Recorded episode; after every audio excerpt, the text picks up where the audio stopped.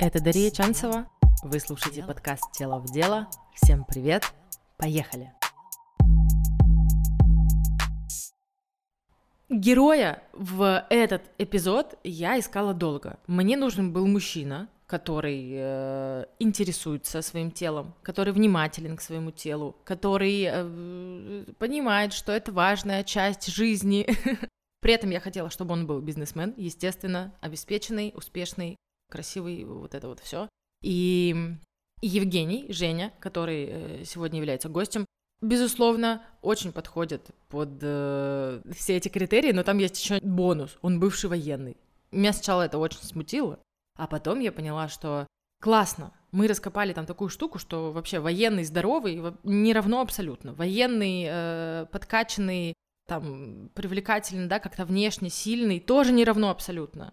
И поговорили, как обычно, очень много разговаривали про мышление, про, да, вот, мышление основы всему, но, естественно, и про физиологию, и про проблемы, и про путь Жени, как он вообще начал обращать на себя внимание, потому что тоже раньше не обращал. Интересно, про деньги, естественно, поговорили. Куда без денег? Вот. И что бы я хотела в этом превью сразу вам сказать. Мы там достаточно категорично говорим эм, о телесности и про бодипозитив. Вот здесь я хочу дать ремарку. Значит, э, бодипозитив Сразу же, да, классная очень штука. Вообще это явление позволяет спокойно, без тревоги относиться к себе и принимать себя. То бишь, если упрощать, это про честность и про адекватность, про умение видеть себя с метапозиции и думать в сторону того, что я хочу решить, какие проблемы я вижу и как вообще я там строю свой дальнейший какой-то путь. Могу решить, не могу решить. Ну, то есть у меня не зависит самооценка от того, как я выгляжу, но я понимаю, что вот мне здесь как-то не очень, да, не очень весить 150 килограммов, потому что, ну, просто это не может быть окей. Вот мы категорично говорим о тех людях, которые весят 150 килограммов, у них нет силы, честности, храбрости посмотреть вглубь проблемы, залезть вовнутрь, да, это опять же промышление. И они выбирают стратегию невыгодную, слабую, кричать всему миру о том, что я чувствую себя, например, сексуальным в своем рыхлом 150-килограммовом теле. Вот мы про это. Я это сама не люблю, Жень тоже не любит. Рассказывать истории, это просто противоречит каким-то базовым фундаментальным вещам, да, про ну, сексуальность это у нас про размножение, размножение это про здоровье, все. Если ты весишь 150, то ты не здоров. Цепочка закрылась. Вот, мы про это. И что еще? Наверное, не наверное, а у нас э, с ним сошлись стандарты по э, там, здоровью, внешнему виду, а и они достаточно высокие, если брать средние по больнице. Возможно, да, потому что норма у всех разная, и вот наша норма немножко повыше, чем принято в обществе. И опять же, возможно, кого-то заденут наши разговоры про пресс-кубики, про самореализацию, про э, финансы, да, там цифры какие-то, еще что-то. И я хочу предложить вам если вдруг такое произойдет, если вдруг вы увидите себя в этих обсуждениях, не реагировать агрессивно, а посмотреть как раз-таки вовнутрь. Честно, может быть, где-то. Почему меня это задевает? Вот такой честный вопрос себе задать. Потому что мы же все знаем, что если мне все равно, то мне все равно. Поэтому вот так, welcome. Выпуск интересный, длинный. И в конце мы вас попросим, если вы дослушали, напишите комментарий, о том, что вы дослушали, и напишите, а, что забираете с собой. Вот. Поэтому, как обычно, welcome. Тело в дело, в дело, в дело, в дело. Ну, привет. Ну, привет, да. Что вам, слушатели, рассказать, чтобы ввести контекст? Женя из Нечто, где очень много интересных, успешных людей, и, собственно, туда я отправила запрос на героя, и Женя откликнулся. А я его как будто бы действительно долго ждала, потому что я приложу фотографии, которые он мне сразил меня сразу же до-после. Подкаст называется «Тело в дело», и Дженни вот что-то про тело точно знает, и с головой точно все хорошо, потому что он успешный, интересный. Из того, что я успела понять по соцсетям, мы его сейчас будем это распаковывать. Есть такая вероятность, да. Что я хочу, собственно, вообще от тебя? Я заканчивала, у меня есть сертификат wellness коуча. Это такой человек, у которого есть научная база, а, и он может работать с клиентами, консультируя их через коучинг, приводя к результатам. Угу. В общем, я долго вообще э, в контакте со своим телом. У меня была булимия, какие-то психологические истории я прорабатывала. И, собственно, поэтому так все, наверное, и произошло. Но почему я хотела мужчину выпуск? Потому что девочки, нам это всегда актуально, даже если у тебя нет булимии, то ты хочешь все, чтобы было красивенько, ровненько, здоровенько. Такая обязательная часть, э, вот если поглубже, да, копнуть, это социальная, сексуальная история. Mm-hmm. Ну, это важно. Mm-hmm. У мужчин немного по-другому, и встречая разных представителей мужского пола, слышу очень разные тоже мнения по тому, как вообще окей, как э, мужчина-самец себя чувствует, насколько ему там э, важна физическая форма для уверенности. Очень часто сразу скажу, что вообще не важна, и вообще все это бред, и я хочу пивко, и я нормально денег зарубаю, и так все классно. Ой, чувствую классно, мы поговорим. Да-да-да. Ага. Да-да-да. А я ну что тут, ладно, это стесняться, в общем.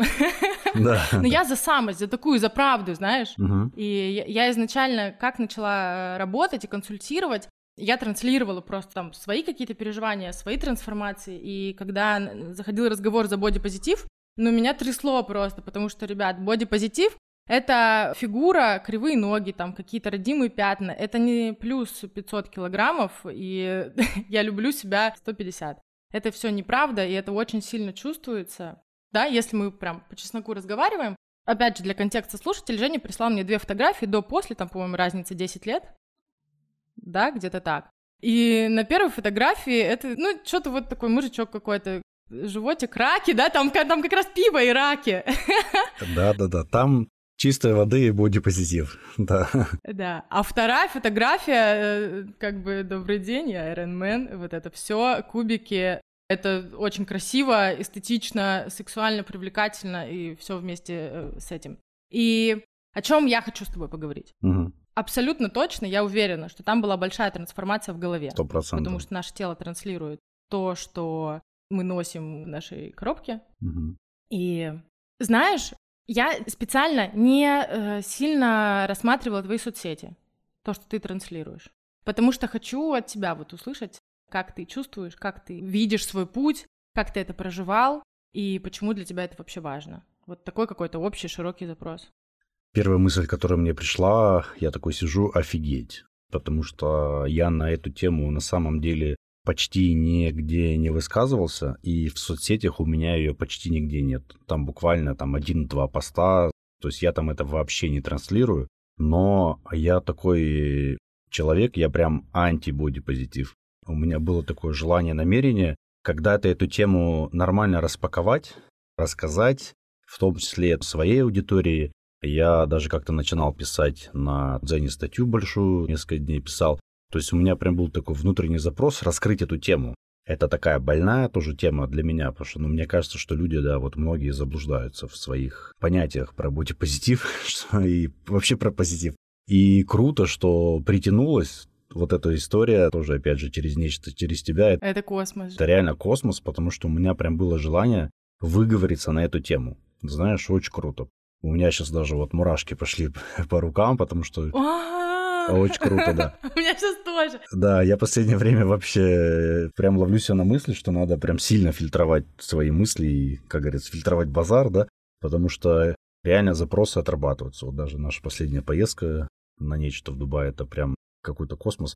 И все, что я отправляю, условно говоря, на грибном языке в космос, оно все приходит Угу. Очень круто. Поэтому я думаю, мы нашли друг друга. Мне точно есть э, чем поделиться. И я прям очень сильно сам хочу эту тему раскрыть, потому что я ее до вот сегодняшнего дня ни разу не раскрывал.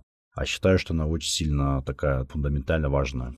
Для меня сто процентов, что внешнее отражение – это отражение внутреннего. Я знаю, каким я был человеком 10 лет назад.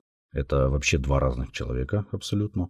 И внешне мы тоже выглядим абсолютно по-разному. При том, что сейчас я выгляжу явно лучше, чем 10 лет назад. Это точно. И по внешнему виду, и в целом по тому, как я себя ощущаю. И по здоровью тоже. Я полтора года назад финишировал свой Ironman в Питере, который был, и понял, что уровень физической формы, подготовки, выносливости и так далее, он ну, не был таким 10 лет назад. А мы же вообще не познакомились. Они же не знают, что я вообще кто. Меня зовут Михнеевич Евгений, мне 34 года, я живу в Севастополе. Сейчас я предприниматель, у меня несколько проектов, но до этого я 15 лет был профессиональным военнослужащим и служил э, в десантно-штурмовых подразделениях морской пехоты, то есть я морпех, короче говоря. Я не знаю, знаешь ты этого или нет, но это как бы само по себе подразумевает наличие какой-то физической формы. Я когда это узнала, я такая, блин, ну как будто бы это само по себе подразумевает наличие физической формы. И вместе с этим мне бы не хотелось сделать акцент только на вот эту историю военную, потому что, мне кажется, это не сильно... Я как раз хотел закончить мысль, что это вроде как подразумевает наличие какой-то формы, но на самом деле ситуация прямо обратная. Потому mm. что вот все думают, что морпехи, они все выносливые, бегают марш-броски. Это да, но это такой фасад, за которым скрывается на самом деле вообще не такая картина. Потому что про себя говорю, да, офицер, он достаточно загруженный человек операционным каким-то управлением, и зачастую у него на себя нет времени. И у меня так получилось, что у меня просто на себя не было времени.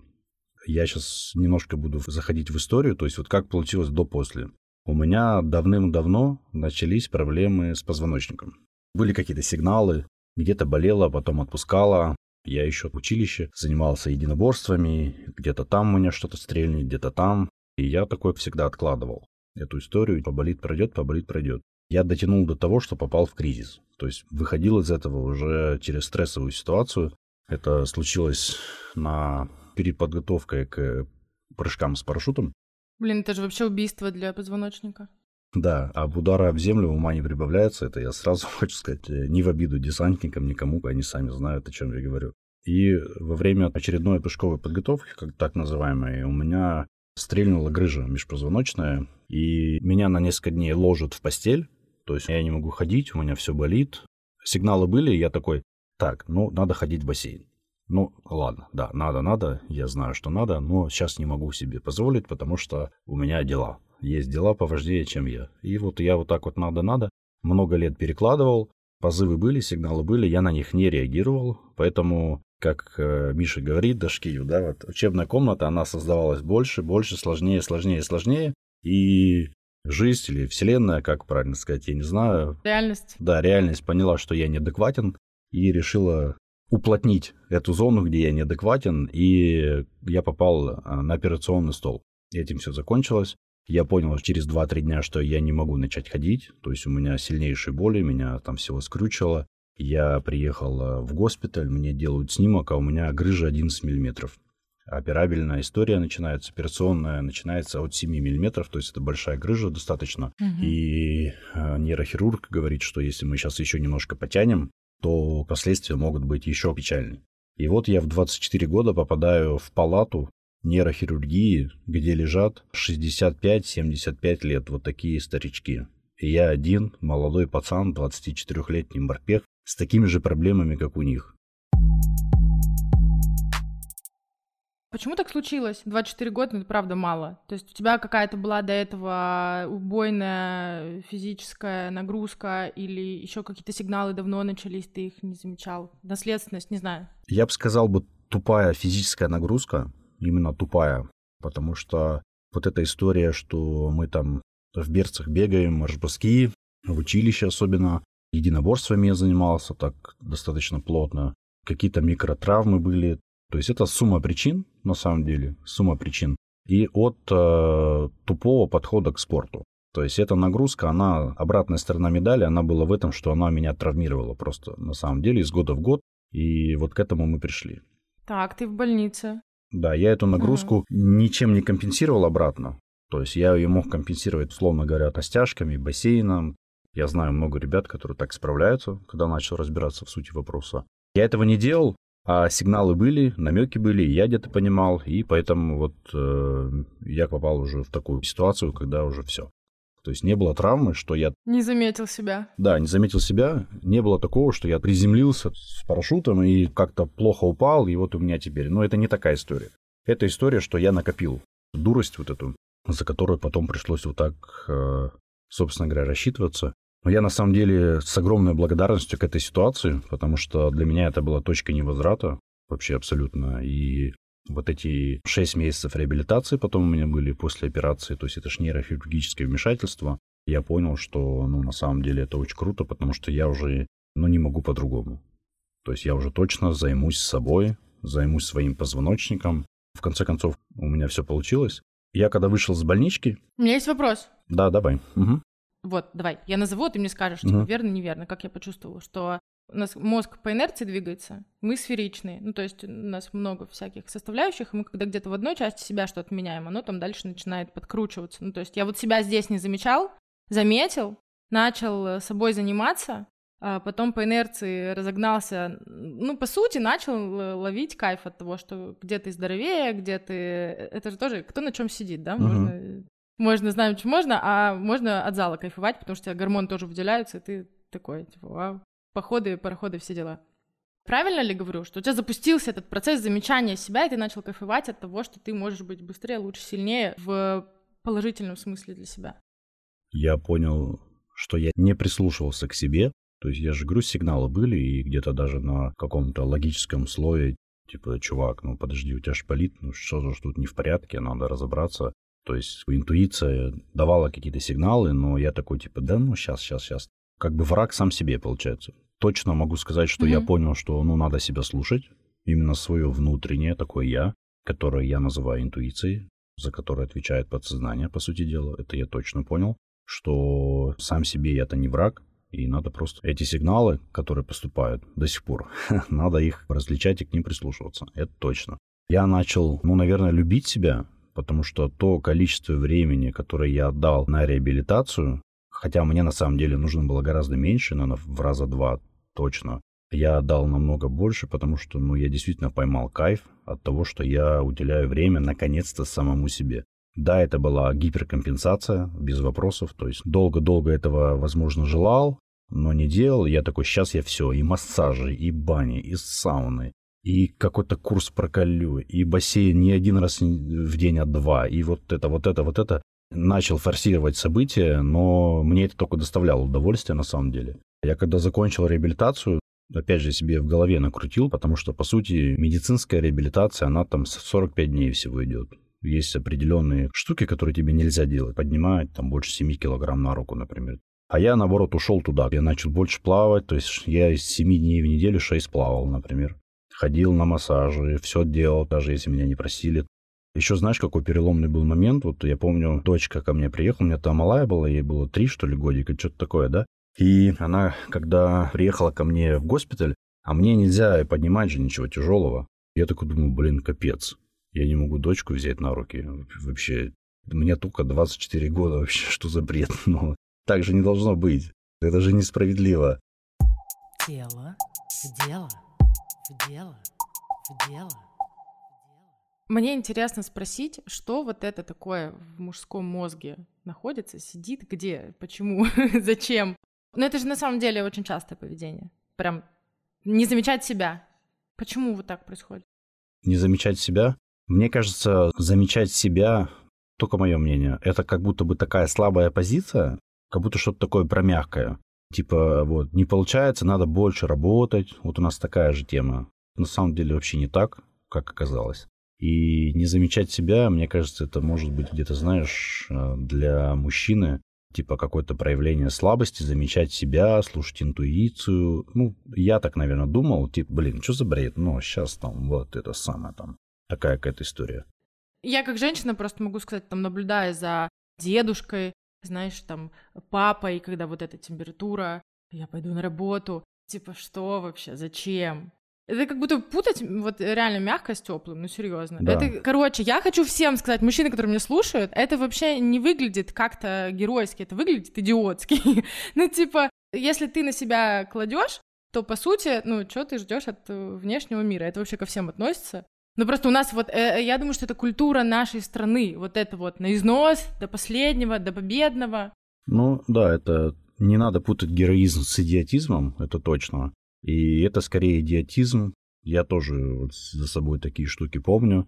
У меня температура, я такой, нет, я на службу. И в итоге я у себя беру такой кредит, у своего состояния, которое потом не могу отдать. Мгм. Это бред. Сейчас я думаю не так, и люди у меня в окружении все знают. Я даже заставляю некоторых ставить заставку на телефон с надписью «Я важнее всего». По сути дела, от моего состояния зависит вообще состояние всей внешней среды. И у меня в семье там и так далее. И это геройство, это что же было геройство? Ну, не героизм, а идиотизм, как выяснилось. Но я-то думал, это героизм, потому что у меня болит спина, а я одеваю бронежилет и говорю, у меня болит спина, и идут на занятия. Вот такая тема была, и у нас это прям повсеместно. Это такая культура, особенно в среде военных. Вот если кто-то, ребят из военных меня смотрит, они знают, о чем я говорю. Вот, надо сейчас потерпим, мы же все тут молодцы.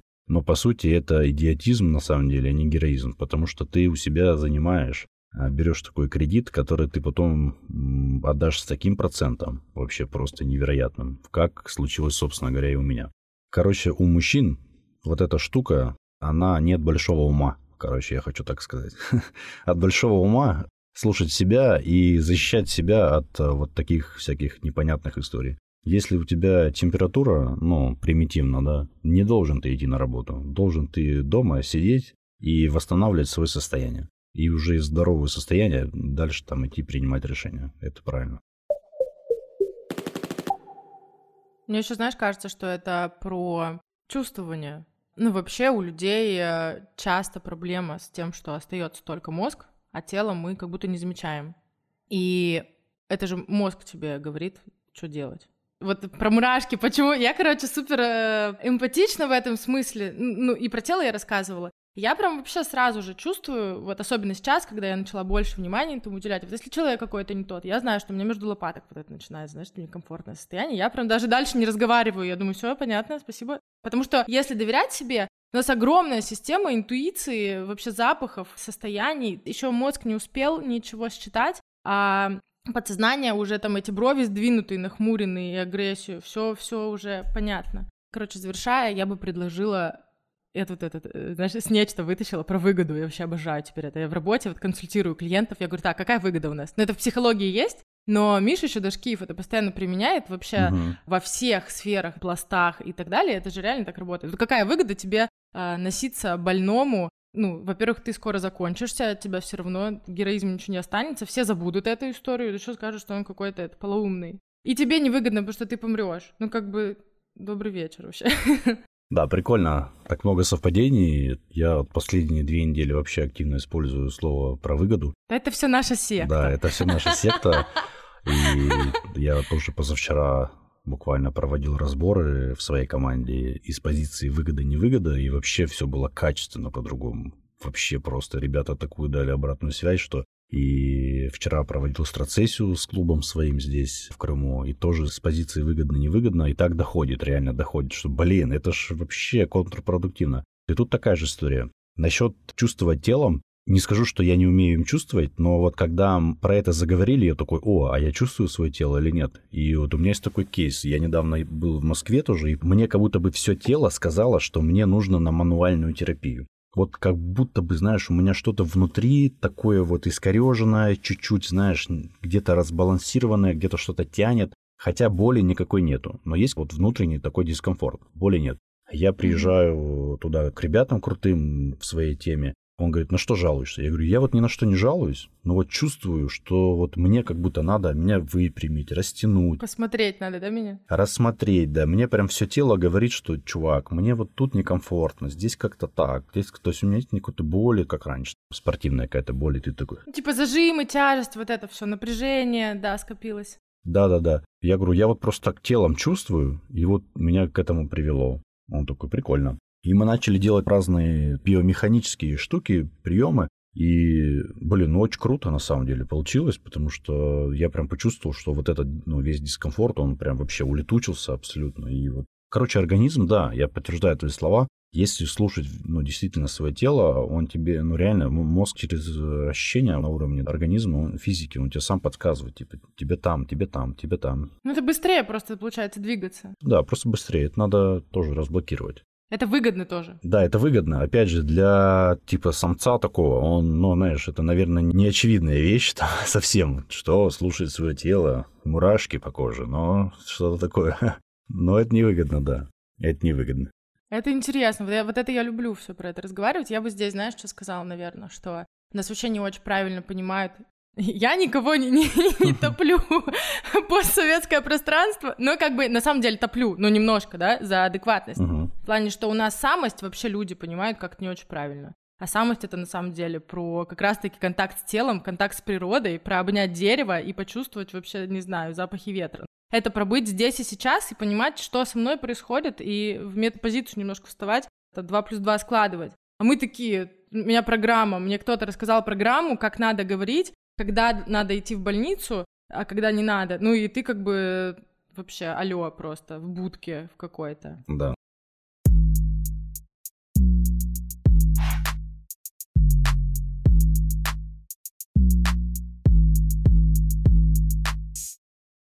У меня есть э, тема «Опасная территория» про военных. Можно?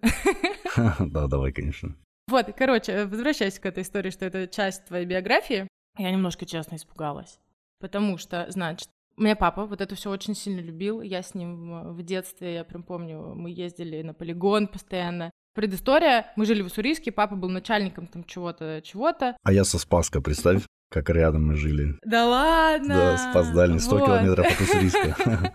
И, короче, что? У него были друзья, естественно, они там, я не знаю, короче, как это все называется, управление, вот у них какие-то были эти ежемесячные встречи, у них там были какие-то друзья военные. Я очень любила ездить на полигон и очень любила вот это вась-вась, когда тебя берут на самолет, отвертками летать и делать вот, как это называется, вот такое? Пируэты, короче, всякие. Да, это я сейчас показывала рукой, как самолет поднимается, делает зигзаги в воздухе. Вот, я это все любила, но у меня, фу, у меня же прям сейчас как-то, знаешь, эм, про тело. У меня какой-то блок на военных, потому что эти люди, когда, допустим, с ними в близкое взаимодействие вступаешь, мне всегда они казались какими-то односложными, что ли, ну, грубоватыми. И здесь будет такой вопрос к тебе, что а как вообще? Я с тобой э, начала записывать, я посмотрела на тебя, как ты Мгм. себя ведешь, и у меня в голове, если честно, немножко два образа вот эти не складываются, потому что бизнесмен — это продумать, это про много вообще компонентные, многосоставные какие-то вещи. Ну, там точно не про односложность. И вот я помню этих людей, которые приходили к нам в гости, сиделись вот так за стол, и что-то мне там, давай.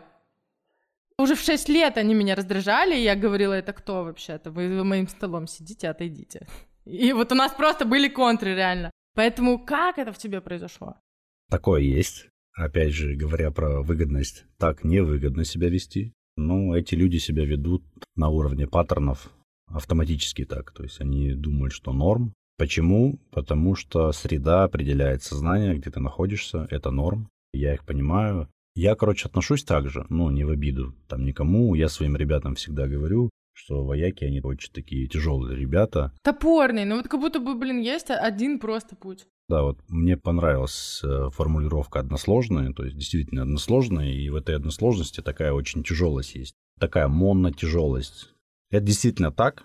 У меня как-то не сложилось с этим, ну то есть я как-то всегда понимал, что это невыгодно так себя вести, и не знаю, почему со мной это не сработало, но как-то не сработало. Но они такие, действительно. Но не все. Опять же, есть ребята, с кем мы продолжаем общаться. Их там буквально единицы, и они вот примерно как я. То есть у них есть определенная эмпатия, эмоциональный интеллект, я бы так бы сказал. У обычного вояки с эмоциональным интеллектом большие проблемы. Само понятие эмоциональный интеллект, наверное, для него такое какое-то сектантское какое-то, что ли, я не знаю. Ну, возможно, это в плане построения вот этого, как это, да, строя, команды. Это наоборот, это хорошо, типа. Это там выгодно. Там это выгодно, да, но когда вот они общаются, условно говоря, с гражданскими, сразу видно, что они не могут поддерживать контекст, потому что вот они как раз-таки односложные. Тут на самом деле много можно чего сказать, но я думаю, в основе таком фундаментальном это все-таки особенности работы. Есть в целом какой-то набор качеств у каждого, да, которые все равно событийный поток так или иначе активирует или наоборот. И человек, находясь в этой среде, в такой военной дисциплинированной, он, в принципе, потихонечку такой деревенеет, я бы так сказал. По крайней мере, вот в таких общевойсковых там соединениях, те, кто вот меня, если тут видят, слышат, вот они знают, о чем я говорю. Потому что я вот смотрел на старшее начальство, так скажем, и вот кто там уже пенсионного или предпенсионного возраста, Они прям деревянные. Прям деревянные. И я такой думаю, блин, ну я, не- я не хочу быть деревянным. Конечно, не все, но в большинстве своем, я бы так сказал. Они прям деревянные, и вообще очень мало людей, которые как-то искренне улыбаются или проявляют какую-то эмпатию к людям. Их прям единицы.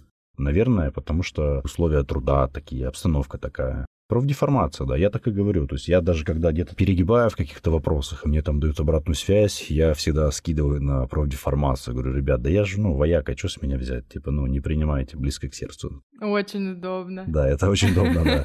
Я действительно так делаю. Я говорю, да что с меня взять? Я ж, ну, вояка. Мне на самом деле все этот вопрос задают. Чувак, это как ты что-то с образом военного вообще не стыкуешься?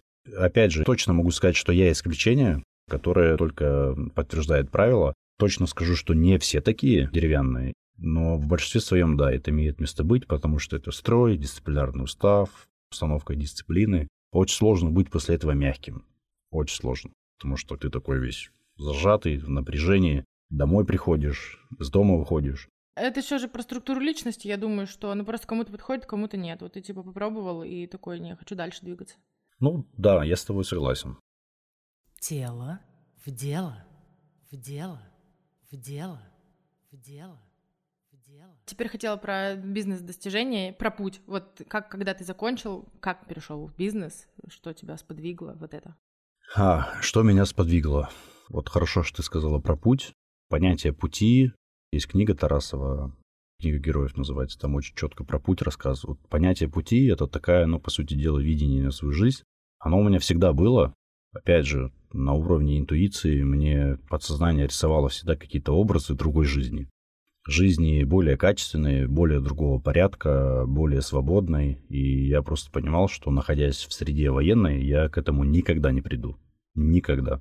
То есть это противоречит моему будущему. На том этапе, которым ну, жил, да, в этой среде работал, служил, это было уместно, но на будущее дальше я не готов был этого делать, потому что понимал, что просто это не мое видение. Ну, то есть у меня полное расхождение с ожиданиями от этой истории, потому что есть и потолок определенный, и все такое. Несмотря на то, что моя карьера была фантастически успешной в армии, по меркам среднестатистического офицера, так скажем. То есть фантастически успешной. Мне пророчили все самое светлое, самое хорошее. То есть я точно понимаю, что если бы я остался служить, я бы дослужился бы там точно до генерала с железобетона. Я прям уверен в этом. Но меня это типа незначимо даже как-то. Хотя военные многие считают, что я там вот стану подполковником, буду важная птица ходить и все такое. Я, блин, такой бред. У меня там друг, например, который миллионы зарабатывает, путешествует по миру, вот это круто, вот это ценность. А быть в своей кастрюле самым важным раком, ну, так себе, короче, история. Вот, это про ценности. Да. У меня главная ценность генеральная – это свобода. Это я точно выкристаллизовал себе. Я точно понял, что свобода самое главное. А какая может быть свобода в строю, условно говоря, когда ты себе не принадлежишь? Сейчас, вот это очень интересно. Можно я поинты просто, чтобы понять? Окей, 24 года операция. Сейчас тебе 30... 34. 34, 24, 34. Когда ты выкристаллизовал... Выкристаллизовал, да. да.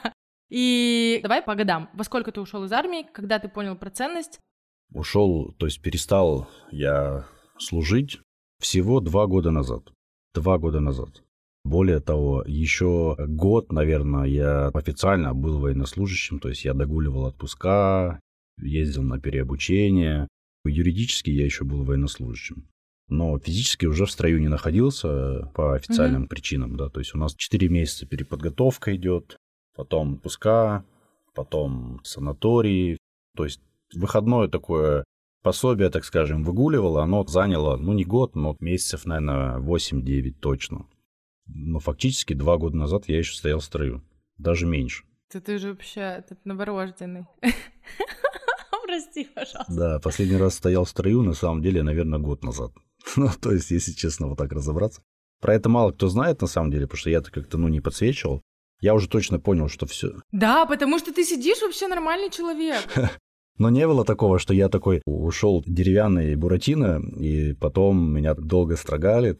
Я и в армии был такой, ну, плюс-минус, то есть адекватный вроде как. Не было такого, что я вышел и такой, а, мне надо меняться. Я мутировал в какого-то нового человека. Такого не было. А была терапия? Нет, терапии не было. Никогда. Психологи, коучинг? Только Миша Дашкиев. А, да, один раз я был в психушке, в психоневрологическом э, санатории. Вот. Я выражу это, поставлю в начало. Это да. У тебя прям сквозит э, осознанность, понимание, что я хочу, как не хочу. Ну, понятно, что там случилась какая-то ситуация критичная, да, реальность э, растянулась, и там, где тонко там порвалось, надрыв был в плане спины. Но ты очень быстро подсобрался, и здесь, э, ну, просто круто. Вот я хочу тебе сказать, что просто классно, потому что кто-то, типа, в 50 не понимает, что вообще ему надо. Ну, я там, допустим, дошла до того, что мне нужно, и вот сижу, пишу подкасты, делаю блог, консультирую людей спустя два с половиной года терапии. А до этого я такая, типа, какие-то сценарии проигрывала, поэтому, ну, это классно. Слушай, я много лет э, шел к истории с РНН, потому что не мог нормально подготовиться, потому что был занят э, службой. То есть я там готовлюсь, готовлюсь, раз меня от командировку выкинули, я выпал. А там, если ты выпадаешь, тебе надо опять сразу начинать с самого начала. Потому что подготовительные этапы, они идут один за одним такая прям методика спортивная. И у меня много лет не получалось, потому что я шел, шел, шел, где-то меня выбрасывало, иногда даже на самых пиковых историях, когда я там уже почти готов. И для меня эта история была финишировать, чтобы такую, знаешь, поставить точку в истории, что я здоров. Вот я себе кино накрутил, что вот у меня проблемы со спиной, и когда я могу сказать, что я здоров? Тогда, когда я, например, пройду Ironman, да, хотя бы половину. Для тех, кто, может, ну, не в курсе, половина Ironman — это 2 километра ты плывешь, вылазишь, сразу садишься на велик, 90 километров едешь, с вела слазишь и сразу бежишь 21 километр полумарафон. И это все за 5-6 часов без остановки. Есть еще полная дистанция, она в два раза больше, чем вот то, что я сейчас сказал. Люди ее финишируют за 11, 12, 15 часов, ну, в зависимости от подготовки. Я на гонку героев только смотрела. Вот. И для меня история, что я за 5-6 часов сделаю половину Ironman хотя бы, а, означало, что я точно уже здоров, я умею плавать. Я вообще как плавать научился? Я же пошел на реабилитацию, начал в бассейне просто плавать, плавать. Я плавать не умел. Нырял там всякие досточками, вот эту всю хрень делал. Но понимал, что становится скучно, скучно, скучно. Должен быть какой-то, какая-то тяга. Азарт. Да, азарт, какая-то искра должна быть. И такой думаю, ну, научусь-ка я, наверное, плавать. Потихонечку начал учиться, учиться, научился плавать, такой, о, прикольно. Причем сам вообще, мне никогда, даже никогда не было тренера по плаванию, как оказалось. Вот я недавно тоже понял. И получилась такая история, что меня это втянуло. Я такой, блин, то есть вот уже побочные эффекты хорошие, что я, проходя реабилитацию, научился плавать. А я всегда хотел научиться плавать. И такой, думаю, прикольно, что можно с этим сделать. Потом наткнулся на эту историю с Ironman, думаю, прикольно. Можно еще велик, потому что велик это тоже не травмированная история, не травмирует позвоночник. Но там и до бега О, недалеко. Да. да, я понимал, что все окей, то есть я когда начну опять бегать, а подготовка, то есть Ironman сам там 6 часов, это как бы одна история, а количество часов подготовки к этому, это ну капец. У тебя в неделю по 5 тренировок, ты много времени в это инвестируешь. Я понимал, что просто побочные эффекты от того, что я к этому дедлайну приду, они будут очень крутые, потому что я очень много времени инвестирую в подготовку. А это и сердце, это и вся дыхательная система, анаэробные нагрузки, аэробные. И я понимал, что просто будет много плюсов, то есть не в самом Ironman дело и финише там его, а больше в том, что этому целая череда событий, очень положительно влияющих на организм. Потому что я готовился с тренером именно по триатлону, он делает нормальные нагрузки, чтобы они были не дебильные. Я никогда не спешил, не форсировал, я уже понял, что... Не упарываться. Да, ага. да, когда упарываешься, да, да. это все ну, невыгодно. Поэтому для меня это такая история поставить точку в вопросе со здоровьем. И я хочу сказать, что я много лет никаких проблем со спиной больше не испытывал. Вот недавно у меня были жесткие проблемы, буквально месяц назад но это было как раз после вот этой биомеханической терапии. Он мне сказал, ну, врач, что тебя 2-3 недели может сильно колбасить, потому что мы тебе убрали определенную асимметрию, и сейчас будет, ну, подстраиваться, да, подстраиваться угу. позвоночник, у тебя будет, где какие-то есть сбои, у тебя там будет боль. И я прям жестко болел, даже дома оставался несколько раз, но я понимал, из-за чего это происходит. Сейчас все ок. С тех пор очень хорошо себя чувствую, гораздо здоровее. И знаю, что есть ребята, которые со мной в том числе лежали в госпиталях, они в итоге возвращались на второй, третий круг. Представляешь, с грыжами. Если не собой не заниматься. То есть, а если они туда выходили, и на этом все, они потом обратно туда возвращались через 6-12 месяцев. Есть э, такой, ну не то чтобы блиц, а вопросы, которые прям интересно обсудить, но не растягивая. Ты пьешь сейчас, куришь? Какие вредные привычки? Нет, последний промилле алкоголя я выпил в 2018 году, летом в августе, когда обмывал свои капитанские звезды. Тогда сказал, что я больше не пью, с тех пор ноль промилле в моем организме. Прикольно. Что дает тебе? Дает ясность какую-то ума. Я изначально челлендж сделал такой на год, типа вообще не пить, не употреблять. А через год из позиции, что если я буду продолжать, это будет мой выбор, а не то, что я не могу от этого отказаться, и типа я, если хочу, откажусь. Ни, ни хрена. Через год я понял, а вообще зачем пить алкоголь? Ничего не потерял. Хоть одна причина есть. Я реально не нашел ни одну причину. Иногда меня посещают мысли вино красное какое-нибудь выпить, дорогое, у которого там есть история. Да, вот мы недавно были тут в МРИ, на винной экскурсии, там рассказывают, что это вино у него целая жизнь идет, и потом ты его пьешь, и это искусство. Вот это меня вызывает какой-то интерес, но, опять же, да, пока недостаточный. А просто выпить какое-то пиво или что-то такое, ну, для меня прям тумач, я просто не понимаю искренне, нафига это делать. То есть мне это ничего не дает. Какую-то веселость я и так могу замечательно проводить время весело, без алкоголя. И я себя очень комфортно чувствую, ну, даже в компаниях, где выпивают. Но в моем окружении почти никто не выпивает. Так совпало. Я просто 9 месяцев назад бросила... Я покуривала, знаешь, я, короче, выпивала вот бокальчик, и все, сигаретку сразу. И думаю, нет, что-то не делаю, короче, я все бросила и перестала вообще даже пить винишко, потому что mm-hmm. связь есть. Я не курю до сих пор, а ну, получается, уже 10 месяцев я не курю вообще. Вот у меня была такая проблема зависимости. Несмотря на весь мой спорт и внимательное отношение к себе. Я просто в какой-то момент ощутила, что вообще-то это я вру себе. Ну, как бы, come on, добрый вечер тоже. Неправда хочу сказать, я тоже не супер, как мне все говорят, даже там команда моя, ты такой вот прям этот идеальный, что ж бесишь, вот. Хочу тоже сказать, что это ну, не всегда так, конечно. Сигарету последнюю я свою выкурил в 2015 году, 16 сентября. Это не всегда так, это просто 7 лет назад В 2015 году, это сколько получается, лет 8 назад, да? На свой день рождения. У меня, короче, еще фишка, я все бросаю на свой день рождения. 16 сентября 2015 году я такой, типа, все, хорош, Жак, хорош курить. И все, я выкинул, и все, и с тех пор все. И также с алкоголем. Я такой, ну все, хорош, короче. Иногда бывает курю кальяны, иногда бывает курю электронки. Но так, знаешь, не покупаю, а там у кого-то есть, я вместо кальяна я себе такую объяснительную конструкцию делаю, просто расслабиться. То есть у меня нет вредной привычки ее именно курить, таскать за собой. Просто иногда посидеть, подымить, Хотя я себя не очень, на самом деле, чувствую. Вот это такой думаю, ну это же тоже хрень, по сути дела. Типа, может, реально лучше там кальян покурить. Но это настолько редко. Мне кажется, это для себя уместно, потому что тоже, знаешь, как не из крайности в крайность. Типа, я точно понимаю, точно, что я этим управляю. А не так, что я не могу отказаться и говорю, если хочу бросить, я брошу. Ну, ни хрена. Я хотела рассказать про винишко, угу. что это же социальная тоже в каком-то смысле штука. Вот я 9 месяцев не пила, тренил, все классно, и вообще спокойно себя чувствовала. А потом у меня случились события в жизни трансформационные. Тут на самом деле как бы и нечто замешано тоже, потому что для меня такой опыт насмотренности на людей. Они в тройку сначала меня взяли, я вообще рыдала, я думаю, что меня никто не возьмет с моим доходом. И реально, вот у меня была какая-то установка, знаешь, про что богатые, сильные, успешные люди, они типа... Они надменные. Да, надменные. Я сначала в тройку, потом в десятку, потом мы, я, я замутила бизнес, открыла ИП, мы там вместе все делали бизнес-план, я такая, господи, они реально на меня тратят время, а угу. потом я поняла, что я со своим бэкграундом психологическим тоже могу вообще-то обратную связь очень крутую давать, и людям помогает. И я такая, Господь, это и есть э, вот это вот служение в каком-то смысле, ну, типа, мы все друг другу нужны зачем-то, это очень круто. Короче, нечто, коробочка расширилась, потом э, психология, коучинг. И, в общем, много чего поменялось. Я в итоге... У меня произошел расставание, переезд, и мы с девочками, значит, собрались. А я в Грузии живу.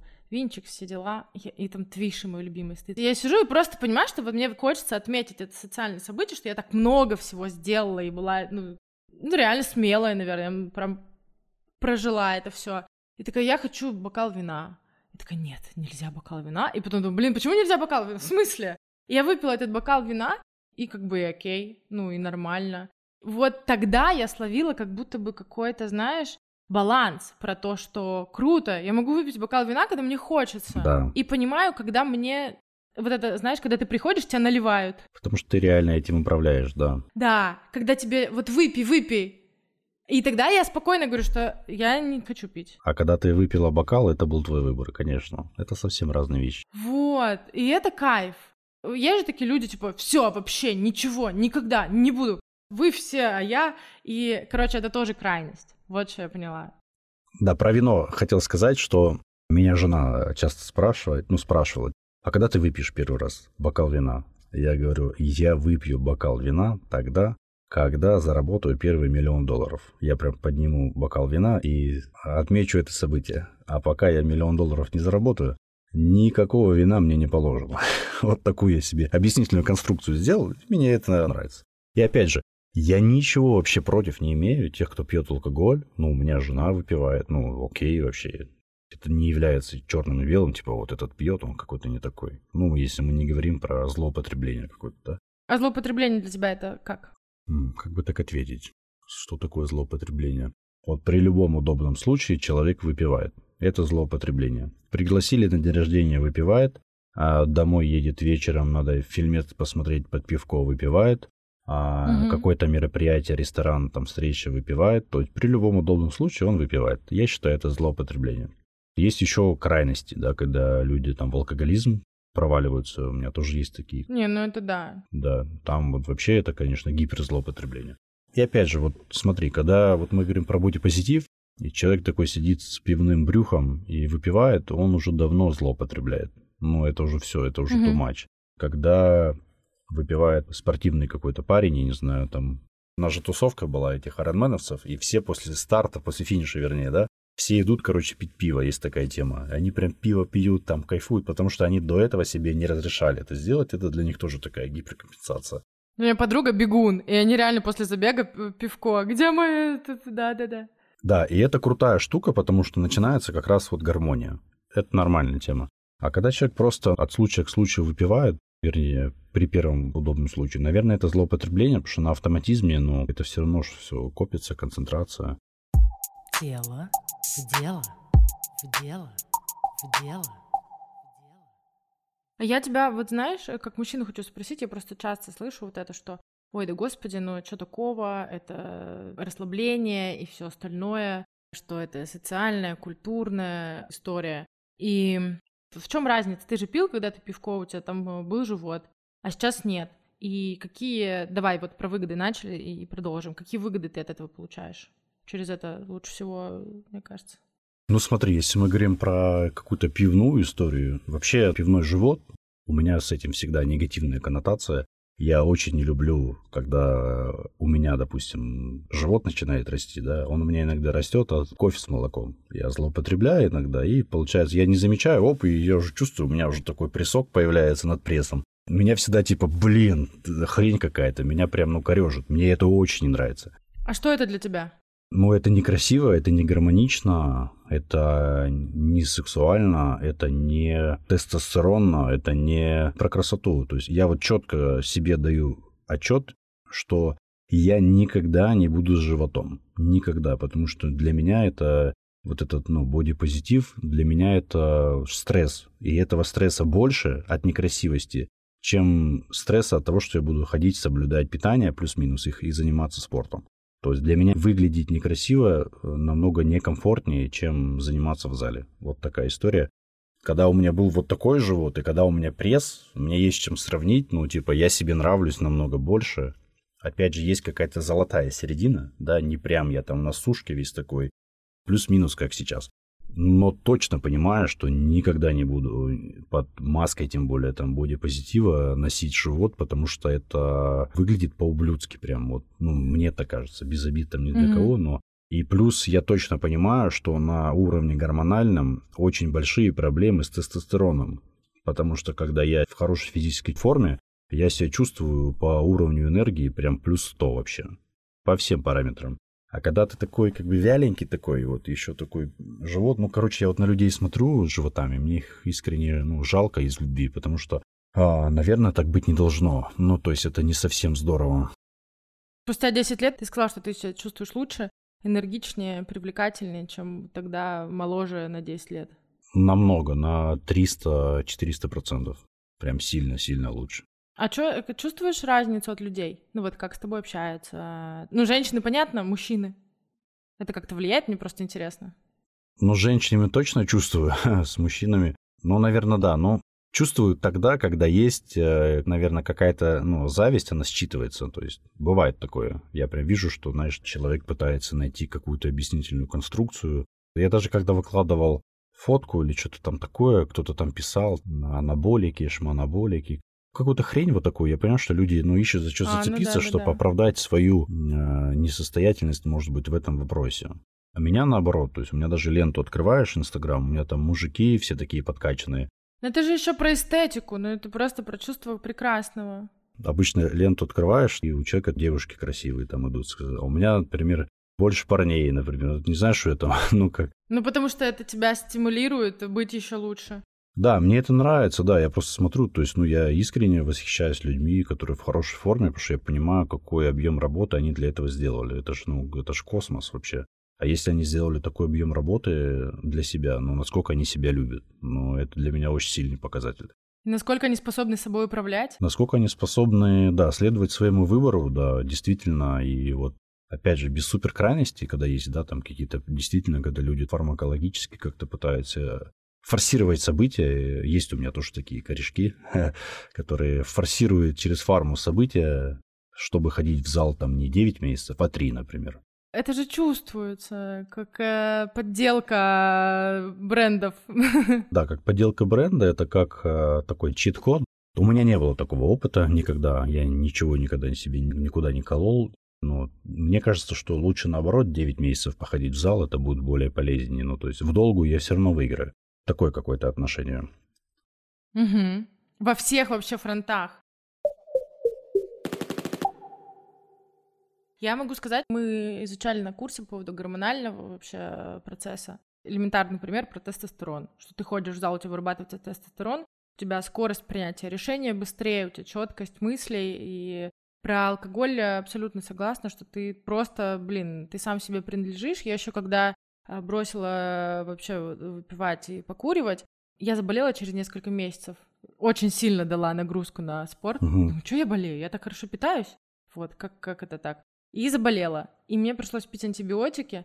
И я просто вот из этого состояния, уже, по-моему, 3 или 4 месяца прошло, и я из этого состояния увидела, как мне на самом деле плохо от, от тех же самых антибиотиков. Потому что ты, когда в низком энергоресурсном состоянии болеешь, ну тебе и так херово. Ты еще заболел, ну как бы, типа, а когда ты на подъеме, когда ты в кайфе заболел и пришлось еще пить антибиотики, то ты прям очень сильно чувствуешь разницу. И вот, не помню уже, к чему я это говорю. Ну, я считаю, что для мужчины, наверное, самое важное это тестостерон, потому что это равно энергия. Весь э, образ жизни, когда фастфуд, минимум движений и еще как следствие там пивной живот. Пивной живот это же следствие. Это отражение mm-hmm. образа жизни этого человека. Дело же не в том, что у него жир на животе, это уже как бы последствия. Дело в том, что он живет так, что у него жир на животе, ну, то есть избыток, да, какой-то, лишний вес. Я уже не говорю тут про потенцию и, вернее, ну, проблемы с ней, да, они ну, точно на этом уровне есть, и это нездоровая ситуация. Особенно, когда люди делают объяснительную конструкцию, типа вот в виде там бодипозитива, вот давайте любить такими всякими. Ну, если вам нравится, то ок. А если это фасад, да, за которым скрывается на самом деле нечто другое, то я бы над этим задумался, так ли это на самом деле. И сильный ли это выбор? То есть человек, который может похудеть и может, условно говоря, там набрать лишний вес, допустим, да, и он выбирает не худеть, а быть в таком весе, какой ему комфортно, я бы его мнению поверил, потому что он может быть и таким, и таким. То есть может и курить, и не курить, там пить, и mm-hmm. не пить. То есть это действительно выбор, это сильная позиция.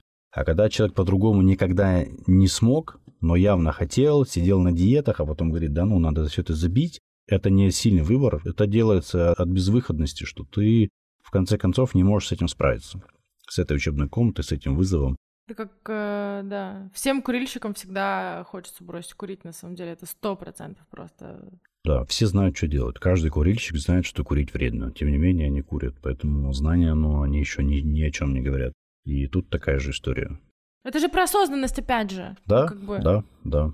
Посмотреть прямо в реальность. Вот ты способен или не способен увидеть себя со стороны, а, ответить себе на какие-то вопросы, потому что это же всегда компенсация чего-то. Да, да, да. И я вот четко вижу корреляцию между внутренним и внешним. Я вижу, когда я внешне начинаю, там, допустим, выглядеть хуже, у меня всегда внутри тоже какие-то процессы идут, ну, такие деструктивные, да, по градиенту вниз, так скажем. И наоборот, когда я чувствую энергию, мне все классно, я иду в зал, я всегда улыбаюсь, из меня прет и так далее, я и выгляжу хорошо. А от того, что я выгляжу хорошо, я еще лучше себя чувствую. От того, что я лучше себя чувствую, я еще лучше. Угу, да, да, да. Это про инерцию. Да, и начинается инерция такая положительная раскручиваться, да. И наоборот. Есть у меня человек один в окружении, который очень хочет похудеть. У него э, сильный избыток веса. Приводи его ко мне на сессии. Я могу отправить, да, он у меня в десятке в моей команде. Он сильно хочет похудеть, у него уже как бы, ну все, капец. Он в 25 лет выглядит невероятно плохо. У него ожирение там 120 килограмм или 115, что-то такое. Он искренне хочет похудеть, но он говорит, все, все, я, короче, все, и через 5 минут идет, покупает следующий бургер, не может ничего с этим поделать. К чему я его привел? Я ему привел, что он, ему не нравится его состояние. Он говорит, это отвратительно. То есть я даю себе отчет, что это Да, бред да. собачий, то есть это плохо. А есть люди, которые говорят, да это вы там со своими животами, пресса- прессами, вы там химики, вы там все. Это невыгодная позиция, это объяснительный фасад, но просто чтобы себя еще раз обмануть. Да, это вообще... И причем это чувствуется на уровне просто э, энергетики, что это вранье. Конечно. Вот я поэтому тоже не люблю это все. Лучше правду всегда. Опять же, это мое мнение, у каждого может быть свое, кому-то также я могу где-то противоречить.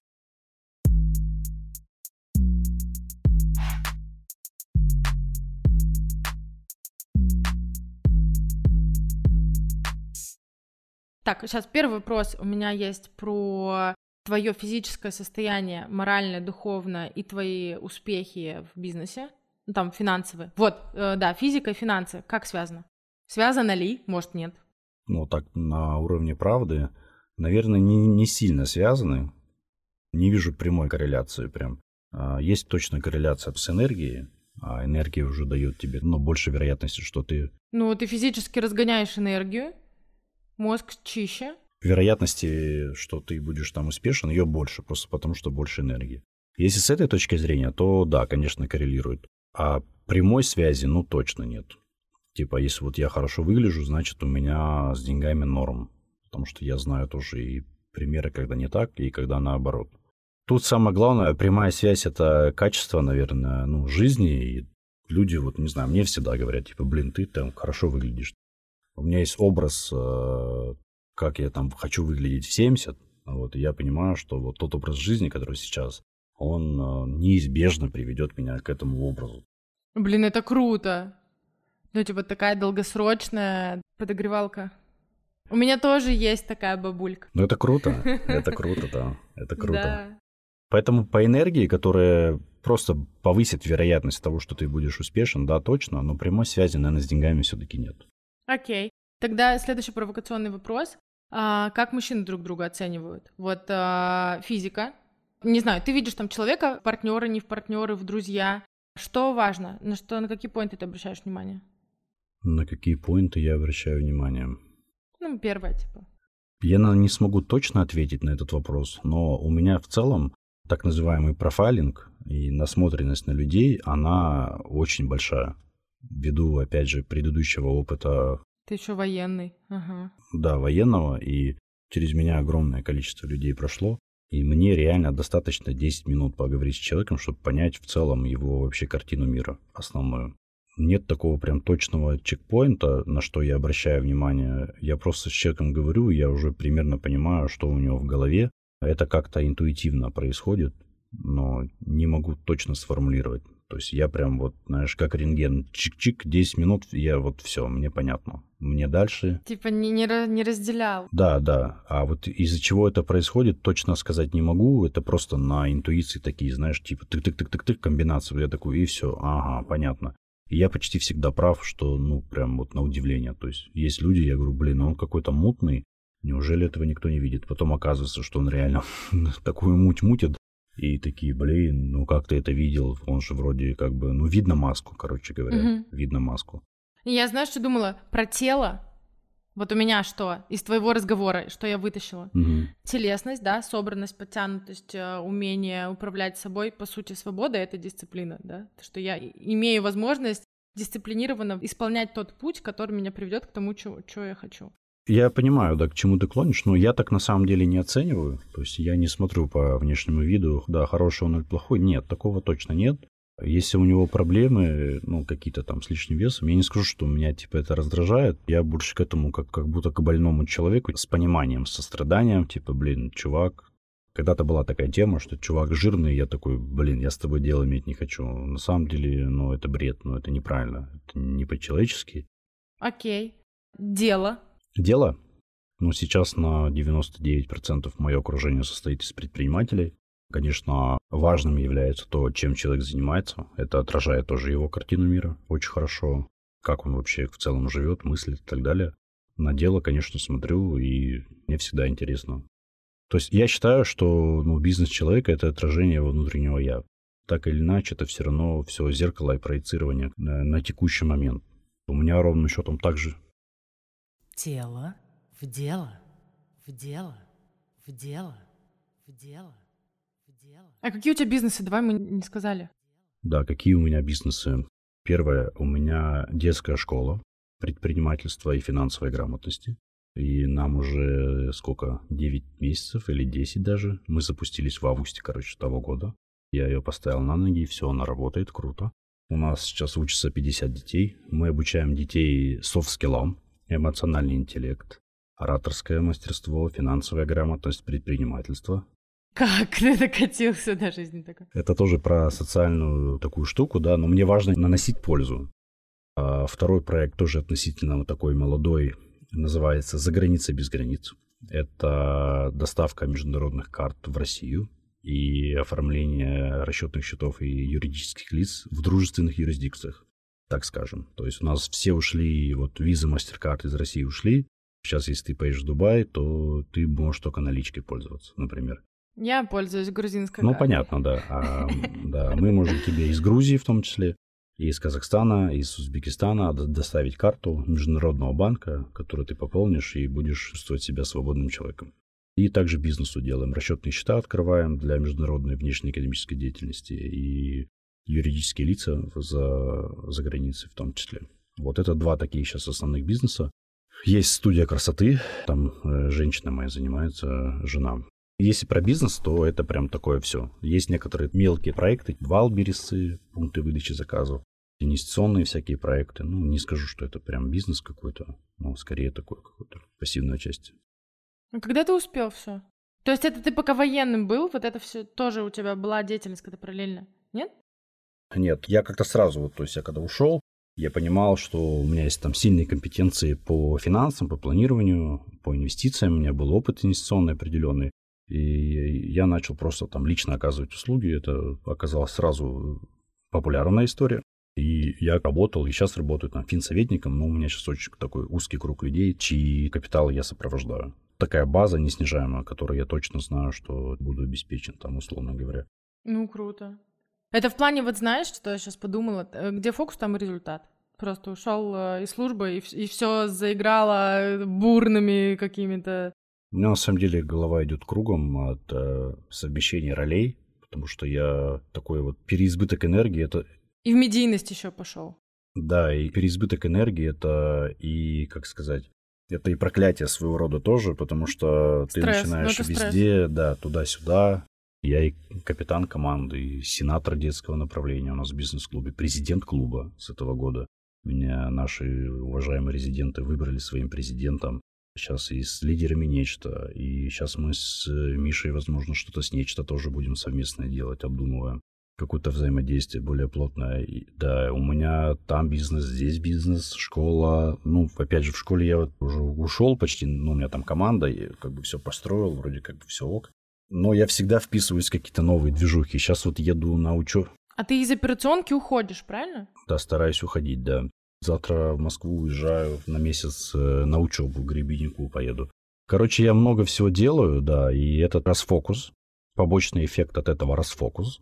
Не скажу, что это хорошо или плохо, но это все от переизбытка энергии. Короче, такая история. Не знаю, в долгу это хорошо или плохо, вот, но я точно понял, что я не могу заниматься чем-то одним. Не могу просто. Меня начинает ну, такая структура личности просто. Нельзя, чтобы энергия стояла, потому что она начинает э, быть токсичной. Такая вот история. Да, да, да. То есть я вот не могу, и я начинаю что-то новое, что-то, что-то, что-то, что-то делать, что-то крутить, то там, то сям. Вот такая история. Ну, круто. Я хотела тебя еще последнее про деньги спросить. Важны ли, вот когда вы знакомитесь с мужчинами, кто сколько зарабатывает? У меня, смотри, какая история. У меня есть команда, мы с ней работаем два года. Я вот э, чуть больше года у нее капитан команды, лидер, да, и у нас общая цель командная, чтобы каждый участник команды зарабатывал минимум миллион в месяц. Мы для этой цели командой работаем, десяткой. Можно к вам в команду? У меня тоже такая цель. А, к сожалению, нет, потому что мы, во-первых, офлайн, во-вторых, у нас 10 человек. Значит, прошлый год я закрыл средними, у меня получилось ровно 500 по году. Этот год у меня получилось январь на 600, февраль миллион и март миллион. То есть я прям уверенно иду, иду, иду, иду, короче, к этой истории. Ну, я уверен почти на 100%, что в этом году я выйду на стабильный миллион. У меня вот такая цель, нижняя планка, это миллион, от которой уже ну, можно что-то дальше делать. То есть я считаю, что я буду неполноценным до тех пор, пока я не научусь системно зарабатывать миллион. Потому что то качество жизни, которое я преследую, оно подразумевает траты плюс-минус как раз около этой суммы. Это про тебя, да. Да, я деньги люблю, я их люблю, я их трачу. Я заработал, я потратил, я кайфую, то есть. А про других, вот про других людей. Смотри, почему вопрос? Бизнес-сообщество же делится, кто сколько зарабатывает. И про тебя тоже очень интересно. Там до 300 тысяч, после миллион, выше, э, там миллиард. Э, действительно же разные, разное мышление. И ну, насколько это важно. Я тебя просто мучаю, вот с мужской этой стороны мне интересно, как это все. Как мы, самцы, друг друга идентифицируем, короче говоря, по важности. Про живот понятно, про спорт, про подтянутость, про дело. Да, по деньгам, да. Для меня деньги мерило определенная его, да, социальной адекватности какой-то, но не генеральная, опять же, история. То есть я смотрю все-таки комплексно. Как человек добрый или злой, если он добрый, и он зарабатывает 100 тысяч, мне будет с ним комфортно вести дела. В общем, нет такого, что ты там 100 зарабатываешь, ты для меня какой-то неважный чувак. Но есть такое, что люди, кто сильно много зарабатывают, у меня таких в окружении полно, у меня есть и миллиардеры в окружении, кто там зарабатывает, вообще будь здоров. С уважением, с огромным, я всегда слушаю, смотрю, как они действуют, как принимают решения. Они у меня в авторитете, так скажем. Но с обратной стороны, те люди, кто мало зарабатывают, там 100-150, нет такого, что вы там какие-то не такие, типа, ну, такого у меня точно нет. Потому что я сам два года назад там 100 тысяч зарабатывал, типа, и думал, ну, норм. А это же про мышление, ну, там интересно, неинтересно. Я просто тебе могу сказать, ну, поделиться, что я сама за собой заметила. Во-первых, ты, когда начинаешь развиваться, это неизбежно происходит, у тебя меняется окружение, кто-то отваливается. Мне тут прилетело недавно, что я зазведилась в Грузии, а я просто личные границы обозначила. Ну, например, да? Со мной вот так можно, так нельзя. И когда это происходит спокойно, то там вообще у людей тоже сносит просто кукуху иногда, потому что что, как ты так себе разрешил? Слушай, прямая корреляция стопроцентная с э, мышлением. Я глубоко убежден, что мышление равно доход. Мы именно поэтому и с командой пошли в нечто, что мы прокачивали целый год бизнес-инструменты, и я понял, что это бессмысленно почти всегда, пока фундаментально с мышлением есть какие-то непонятки. И, ну, как минимум, масштабность мышления, она отличается. Если человек зарабатывает 300, у него мышление на 300. Если 100, у него мышление угу. на 100. Это железобетонно доказанный факт. А я могу с огромной насмотренностью тоже сделать вывод, что это точно так. Невозможно представить, чтобы человек с мышлением, там, условно, Миша Дашкиева, там, зарабатывал 300 тысяч рублей. Просто масштаб его мышления, он совсем ну, другой. И таких людей много. Есть люди, которые никогда не опустятся там ниже миллиона, ниже двух, ниже десяти, даже если они потеряют источники, потому что мышление и масштаб их мышления, он уже растянут настолько. Надо себе просто признать, что если вы действительно хотите роста, вам нужно просто растить свое мышление. Мы сделали ровным счетом так же. Мы за три месяца, почему мы попали в нечто, так скажем, да, в эту всю историю с приглашениями и так далее, потому что мы как только качнули мышление, мы за три месяца почти все там, кто удвоился, кто утроился, кто новый бизнес открыл, кто завод покупает, кто еще что-то. То есть, ну, просто поменялся масштаб. Типа, блин, есть ролевая модель, смотри, он вот так думает, почему я так не думаю? И сразу все выросли. Мы впервые за весь... Блин, офигенно. Я только что поняла, что это твоя команда прям туда зашла, что ты команда. не, не нечто собрал да, каких-то да, людей, да, а что да, это твои да, прям люди да, были. да, Круто. Да. Вот представь, что мы впервые, у нас в феврале 8 человек из 10 закрыли миллион плюс, два человека там 600-700, то есть, ну, это тоже хороший результат. И никогда не было такого результата до нечто. То есть мы зашли, поставили ставку на мышление. Миша Дашкиев, можно этот э, за рекламу нечто, как это называется, реферальная ссылка, сейчас мы приложим. Да, да, да, да, да. Поэтому мы такие сейчас, знаешь, не то чтобы амбассадоры, но вот хотим своим примером показать, что это реально работает, потому что на уровне цифр есть прям доказательная база, но прямо она вот такая. Нас поэтому Миша ну, и позвал, говорит, вы вообще кто, что, как вообще, как вы мыслите? И ребята все приехали такие на энергии, там, знаешь, это самое. Блин, офигенно. Типа, да, потому что можно измерить результаты и в деньгах, и во всем остальном. Просто мышление поменялось. Потому что я, например, вообще никогда нигде не был. Я же был не выездной 15 лет. Для меня это была первая заграничная поездка, но если не считать там какие-то сирийские истории, да. И таких ребят много, кто впервые сделал такое миропрыгание туда, в новую среду. Это что же про мышление? Миропрыгание. Миропрыгание. Ага. У нас миропрыгание это прям... Все везде и сразу смотрел? Э, все везде и сразу не смотрел. Вот много раз уже говорят, да, сейчас буду смотреть. Миропрыгание у нас прям такой сквозной предмет. Потому что мы когда реально первый раз это услышали в декабре, мы такие, блин, нахрена нам расти на 20% или на 50%, если надо 200-300, а лучше здесь. Вот мне нравится история у Гребенюка «Ноль справа». Я почему сейчас иду к нему на программу, которая как раз называется НСП, это ноль справа. То есть ты делаешь здесь в своем доходе. Вот это уровень. Это есть мира миропрыгание, да. Вот, поэтому это работает. Прокачивайте мышление 100%. Инвестируйте в мышление, прям инвестируйте деньги в насмотренность. Это есть мышление. Насмотренность – это картина мира. Картина мира – это качество принятия решений. Качество принятия решений – это качество жизни 100%. И завершая, советики, наставления, что посмотреть, что почитать. Самое вот, что, что повлияло на тебя, кроме э, грыжи? Кроме грыжи.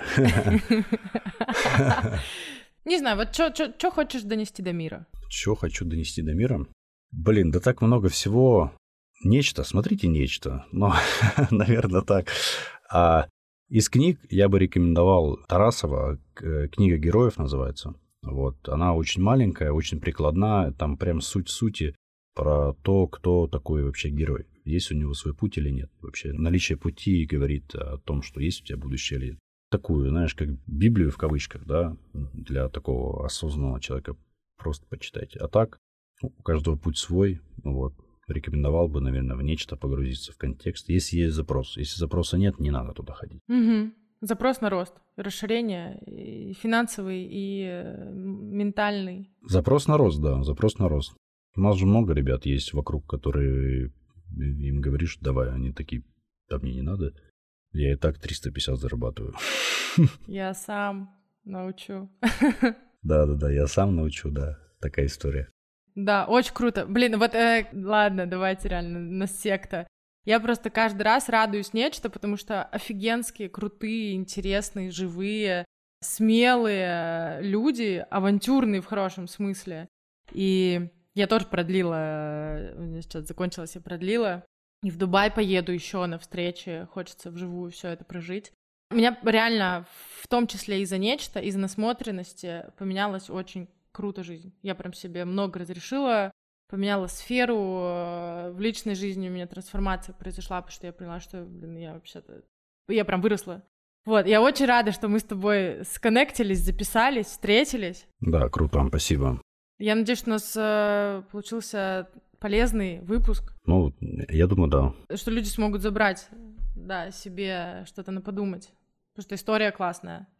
Мне интересно, ну, напишите, если вы дослушали этот выпуск до конца, что вы с собой забираете. Вот интересно, понятно, что есть какой-то шум, да, что-то вас касается, что-то нет. Интересно, что вы с собой забираете из этого подкаста. И я всегда что-то собираю. Вот и я тоже с этого подкаста для себя кое-что заберу. Поэтому спасибо тебе большое. Давай скажи, подожди. Не, так все, нечестно. Говори. А то они напишут, а мы не скажем. Говори.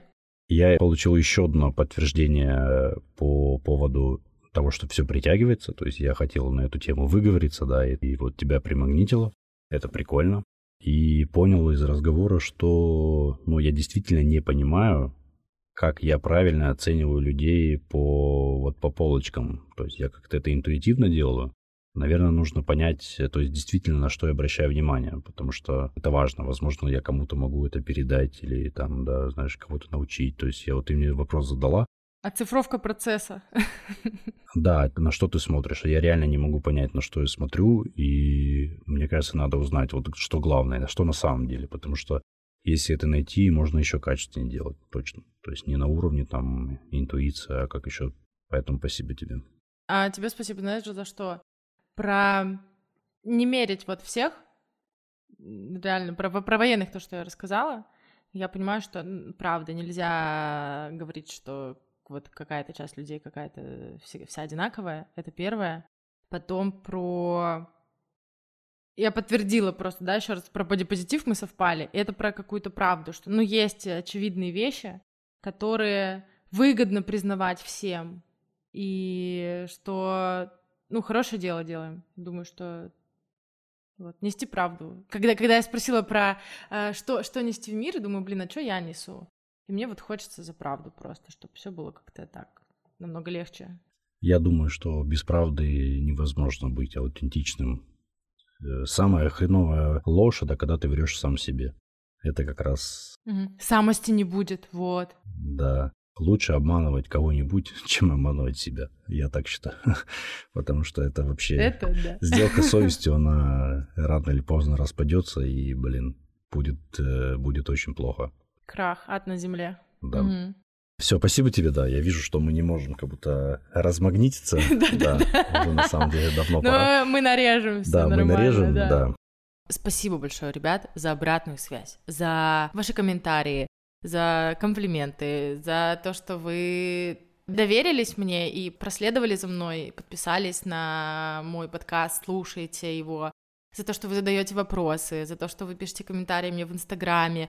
Кто-то даже из ВКонтакте мне написал, хотя я вообще забыла про него, а теперь я туда все чаще и чаще захожу. В группе ВКонтакте уже 450 человек.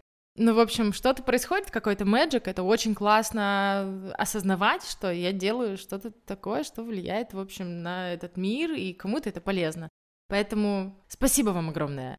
А кто еще не подписан, подписывайтесь, ставьте лайки. Особенно, что я хочу попросить, нам на Яндексе там совсем чуть-чуть осталось до органичного продвижения, чтобы Яндекс меня заметил. Поэтому, если вы слушаете подкаст на какой-то другой площадке, и у вас есть возможность поставить мне лайк в Яндексе, сделайте это, пожалуйста. Это мой такой little dream, и тоже будет очень круто. Вот. Прощаюсь с вами. До новых встреч. В смысле, до следующей среды. Обнимаю. Пока-пока. Дело, дело, дело, в дело, в дело, в дело, в дело, в дело.